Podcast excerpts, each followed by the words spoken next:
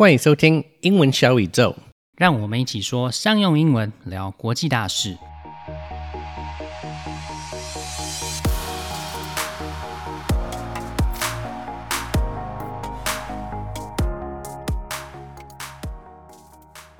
I'm sure you've all heard a lot about COVID variants over the past six months, and they're causing a resurgence of cases all over the world. But do you know how many major variants have been identified so far? Well, according to WHO, currently there are four variants of concern, namely Alpha, Beta, Gamma, and Delta. They were first discovered in the UK, South Africa, Brazil, and India, respectively. The reason why people are paying so much attention to them is because the WHO has reported that these variants have demonstrated either increased transmissibility, change in symptoms, or decreased effectiveness of available vaccines. Yeah, the most recent variant, Delta, which was first reported in India, has several mutations on its spike protein. And a recent study in the UK showed that unvaccinated people under 50 were 2.5 times more likely to be infected with this variant. And vaccines that are currently on the market have been found to be less effective against the Delta variant compared to the original Wuhan strain, right? Well, a study in the UK showed that one dose of vaccine is 17% less effective at preventing symptomatic illness, but there is little difference after two doses. So it's a bigger issue in places with lower vaccine rates like Taiwan. However, if you've been vaccinated with even one dose, regardless of the brand of vaccine, your chances of surviving COVID go up dramatically. And this is why Taiwan government right now seems to be prioritizing getting as many citizens to get at least one jab. And I guess that's one of the reasons why people are so worried after seeing the Delta variant appear in Pingtung. And it also shows the importance of getting that second dose when it comes to preventing the spread of new variants and also preventing more new variants from appearing. Yes, I really hope Taiwan can achieve full coverage very soon because these new variants are pretty scary. 目前世界卫生组织认为比较可能造成问题的变种病毒呢，主要有 Alpha、Beta、Gamma 和 Delta 四种。那第一个病例分别是从英国、南非、巴西还有印度发现的。最近讨论度很高的 Delta 变种病毒是在病毒上面的肌蛋白有变异。那科学家也发现，这种病毒在五十岁以下的人呢，有二点五倍的几率，然后出现临床症状。那抗体的综合效果也有可能比较弱。所以之前在屏东出现 Delta 病例的时候呢，大家都还蛮紧张的。但是研究也有发现，虽然说打了一剂的疫苗对于这种病种病毒的保护力比较低，但是打了两剂的话，它的保护力就和其他的差不多了。We've also heard a lot about the COVID spike protein on the virus, and understanding it seems to be really important to vaccine development, right? Yeah, the spike protein is a protruding structure on the surface of the virus, and it is also something the virus uses to recognize the host cells and infect the cell. And that makes spike protein a very good target because the antibody produced by your immune system can block the virus from binding to the host cell and therefore the virus cannot infect the host cells.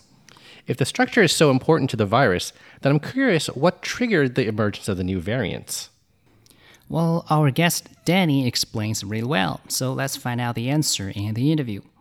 如果有在关注疫苗的发展的话呢，大家应该对 spike protein，也就是棘蛋白不陌生。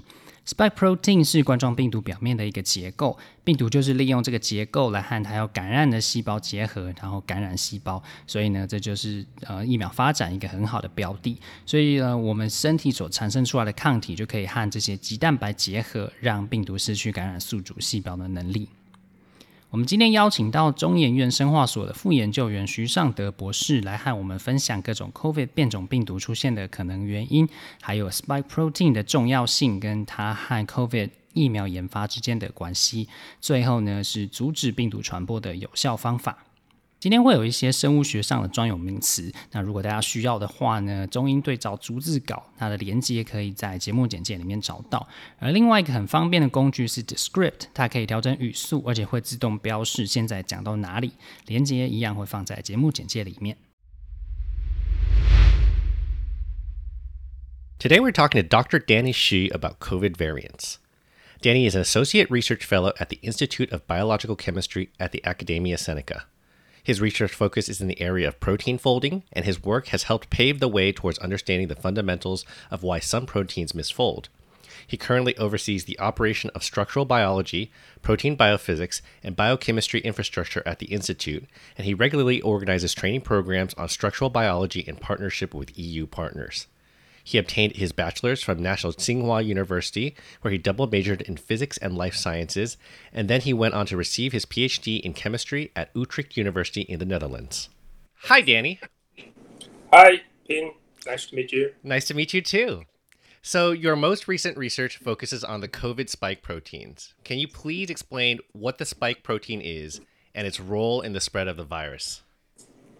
Uh, spike protein actually got its name because of the spiky protein that decorates on the virus surfaces. And in fact, if you look at uh, under the microscope, it will look like the sun's corona uh, when sometimes we see during solar eclipse. Right, right. So that, that's why it's called a spike protein. Mm-hmm. Um, so for each of these spiky protrusion, there are three copies of the same protein, and that's called the spike protein. They are bundled together. And at the tip of this uh, spike protein structure, there's a fragment that's responsible for uh, recognizing a specific protein. Mm-hmm. Mm-hmm. That's called, uh, in the case of uh, COVID 19, it's called the angiotensin converting enzyme, or in short, a- ACE2. Okay, yep. Mm-hmm. Right, and and this uh, ACE2 protein is highly expressed in our lung tissue, and that's why the uh, SARS-CoV-2 will first infect our lung tissue to enter uh, our cells. Got it. That makes sense. Yeah, and at the molecular level, if you go to the atomic details and the engagement of the spike protein at ACE2 will trigger uh, the fusion of virus and uh, our uh, lung cells, Mm-hmm. and that's how the virus enter us uh, to, to replicate.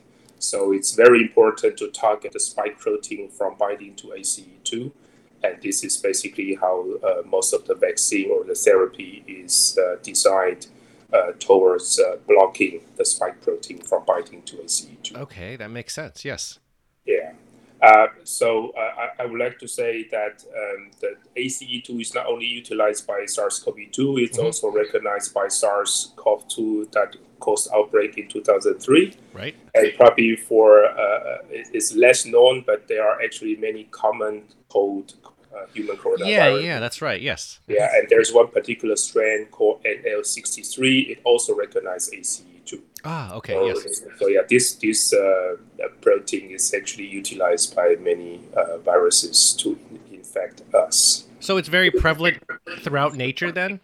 Um, in fact, uh, it's so far we know only three uh, coronaviruses utilize ACE2, and if you probably know that the Middle East coronavirus, Yes, that's right. Yeah. hmm it, it recognizes different protein molecules. Oh, I see. Yes. So for each coronavirus, if we really would like to uh, de- devise a therapy against this particular strain, we need to know at the molecular level how these viruses recognize our uh, protein molecules. Got it. Okay, that makes sense.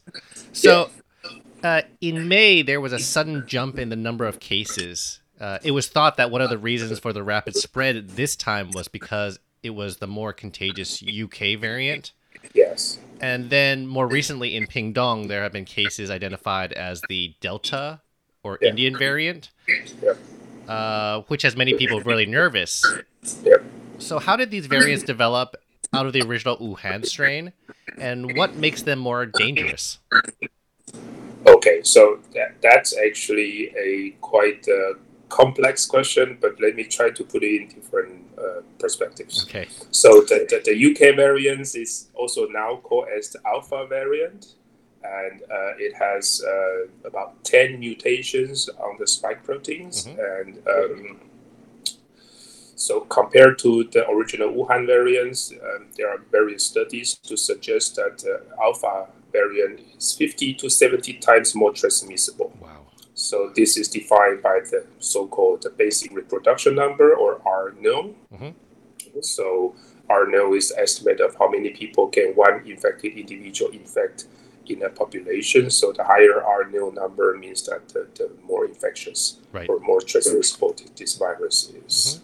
Now this Indian variant, or also now called the Delta variant, has been estimated to be 50% more transmissible than the alpha variant. Oh wow, that's uh, very scary. So, so yeah, so so this means that it's at least twice more transmissible than the original Wuhan variant.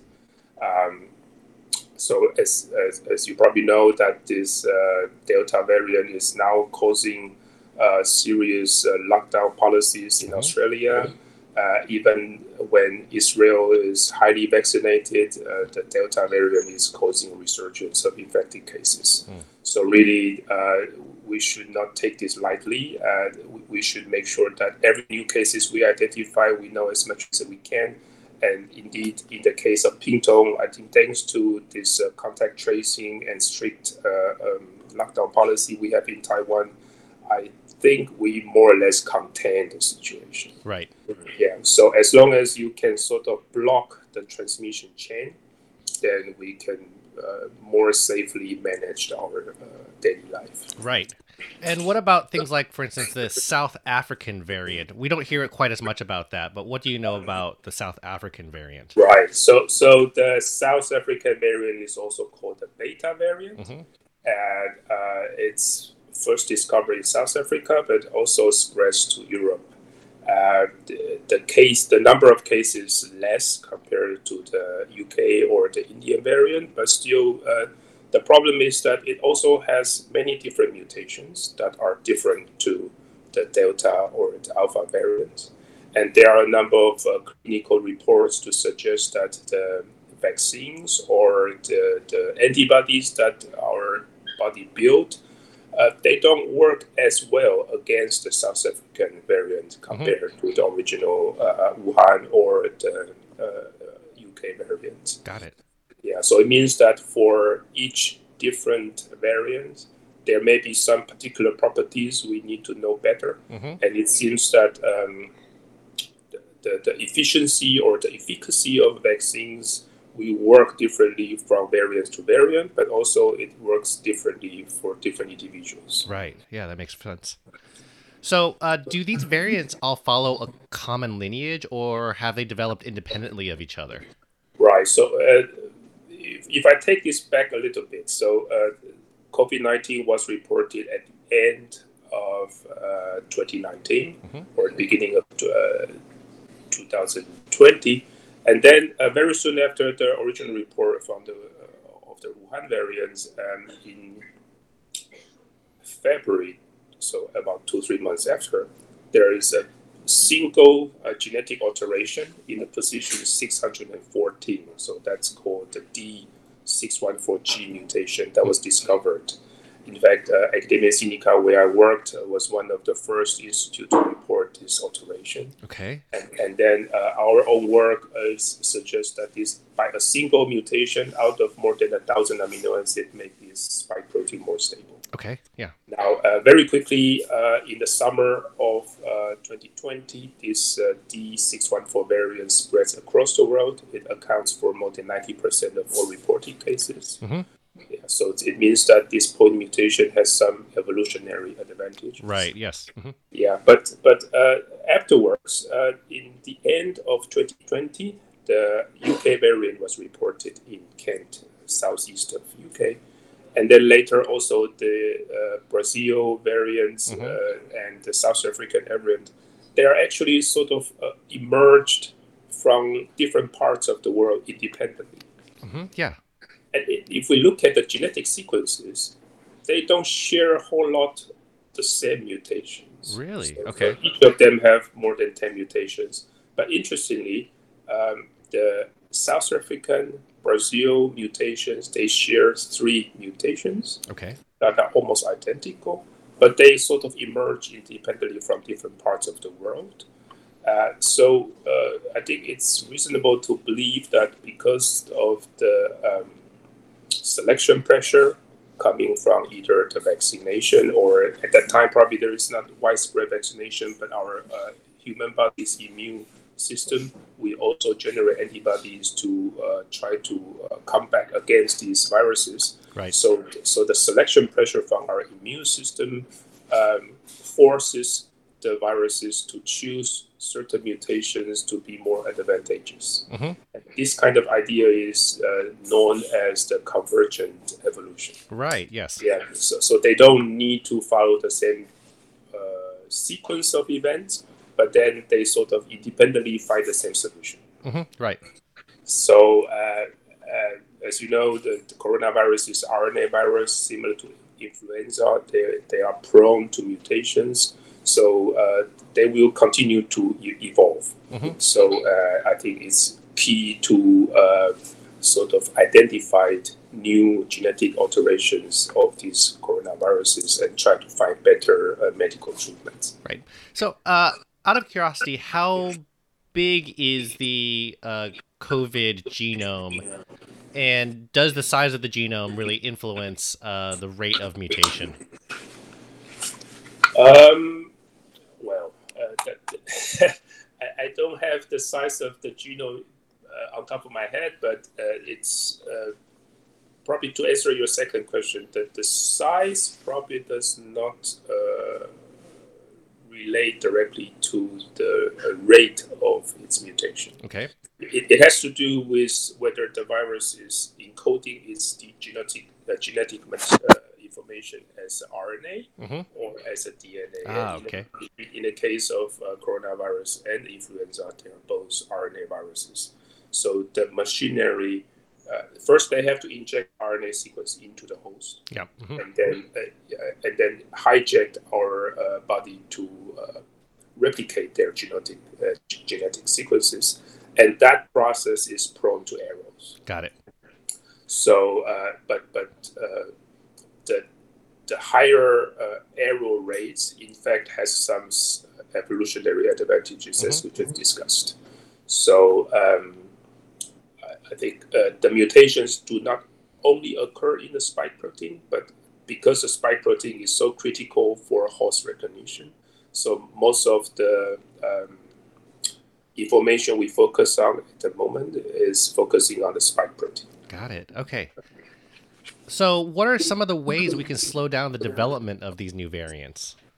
I think without a doubt, vaccination will be a, a key uh, way to uh, prevent further spread. Mhm. But uh, without vaccination, we can also do a lot to uh, help uh, slow down the, the, the spread, such as wearing a mask to, to keep social distances, to prevent the, the contact uh, of, uh, to, to basically break the chain of um, uh, infection.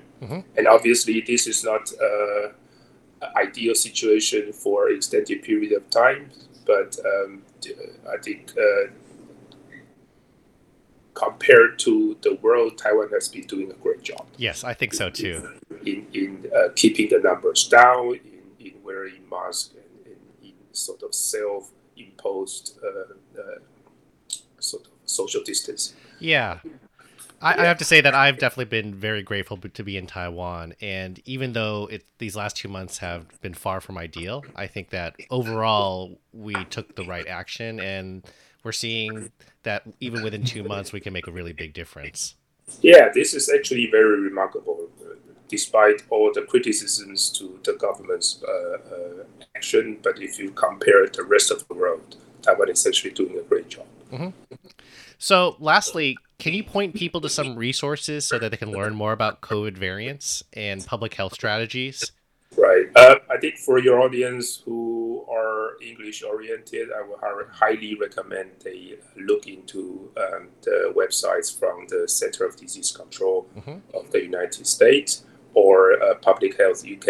Uh, they do have uh, regular updates about the um, uh, medication, the common symptoms, um, the, the design principles of different vaccines, and uh, the monitoring of viruses. Mhm. Uh, I, one thing I forgot to mention is that uh, why Delta variant or the Indian variant is quite tricky is that it seems that the common symptoms have changed Okay. from the original ones to the new ones. So in the early days, loss of smell Mm. was considered as a common symptom for COVID 19. Mhm. But now the Delta variant seems to be uh, not the case. Oh, really? this, this is this is now updated in the CDCs as well.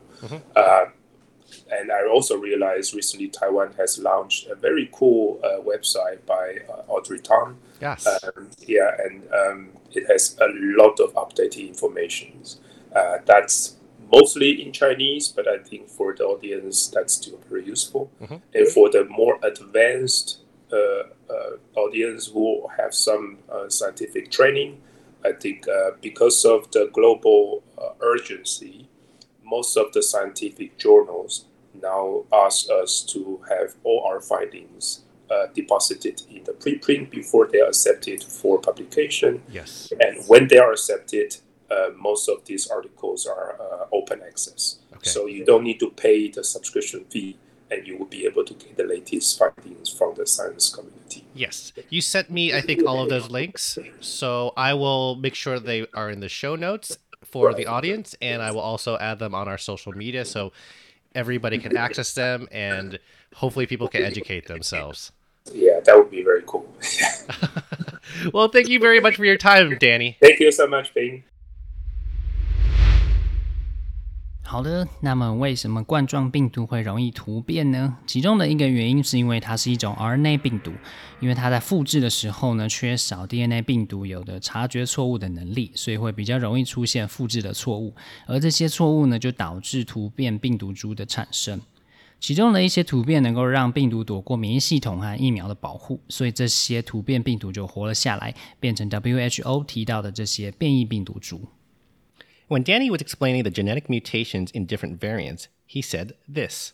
So the selection pressure from our immune system um, forces the viruses to choose certain mutations to be more advantageous. And this kind of idea is uh, known as the convergent evolution.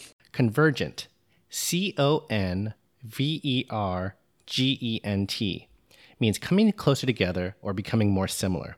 In biology, convergent evolution means an evolutionary process in which the organisms evolve structures that have similar functions despite their very different ancestors.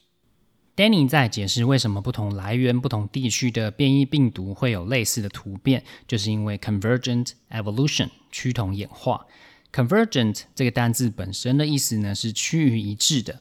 例如，as China has become more aggressive, the policies of Western nations and Asian countries near China have become more convergent。因为中国越来越有侵略性，所以西方国家和邻近中国的亚洲国家在政策上是趋于一致的。那在生物学上，趋同演化的意思就是说，不同来源的生物体因为在同一个环境下生存，所以演化出类似的特征。像是 Danny 提到的这些不同来源地区的突变病毒，会带有几个一样的突变点位，是因为这些突变可能会让病毒更容易躲过人体免疫系统的攻击，而让这些病毒存活下来。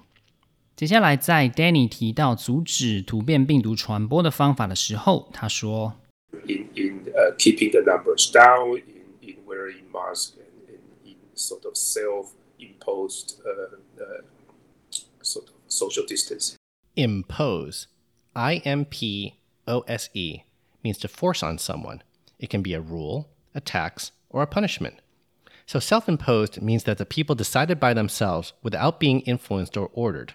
Here, Danny meant that the people decided to maintain social distance by themselves, so the spread of the virus was slowed down in Taiwan impose 这个字的意思是在某人身上强加某样东西，或是强制实行的意思。例如，The judge imposed a stiff sentence on him because he expressed no regret。因为他毫无悔意，所以法官对他判了严重的刑罚。那 self-imposed 就是自愿接受的意思。 When I asked about the genome size of the virus and its influence on the mutation rate, Danny couldn't recall the exact number at that moment, so he said this. I, I don't have the size of the genome uh, on top of my head, but uh, it's uh, probably to answer your second question that the size probably does not uh, relate directly to the rate of its mutation. When you say off the top of your head, it means it's what you can remember without thinking too deeply about it before you speak Off the top of someone's head 的意思就是根据记忆而没有经过仔细思考就说出来的意思。例如，Off the top of my head, I think your income tax rate should be ten percent, but let me confirm and get back to you. 根据我的记忆，你的税率是百分之十，但让我确认之后再回复你。Okay, let's review the phrases. Convergent, 趋于一致的， self-imposed, 自愿接受的， off the top of someone's head, 根据记忆而没有经过仔细思考的。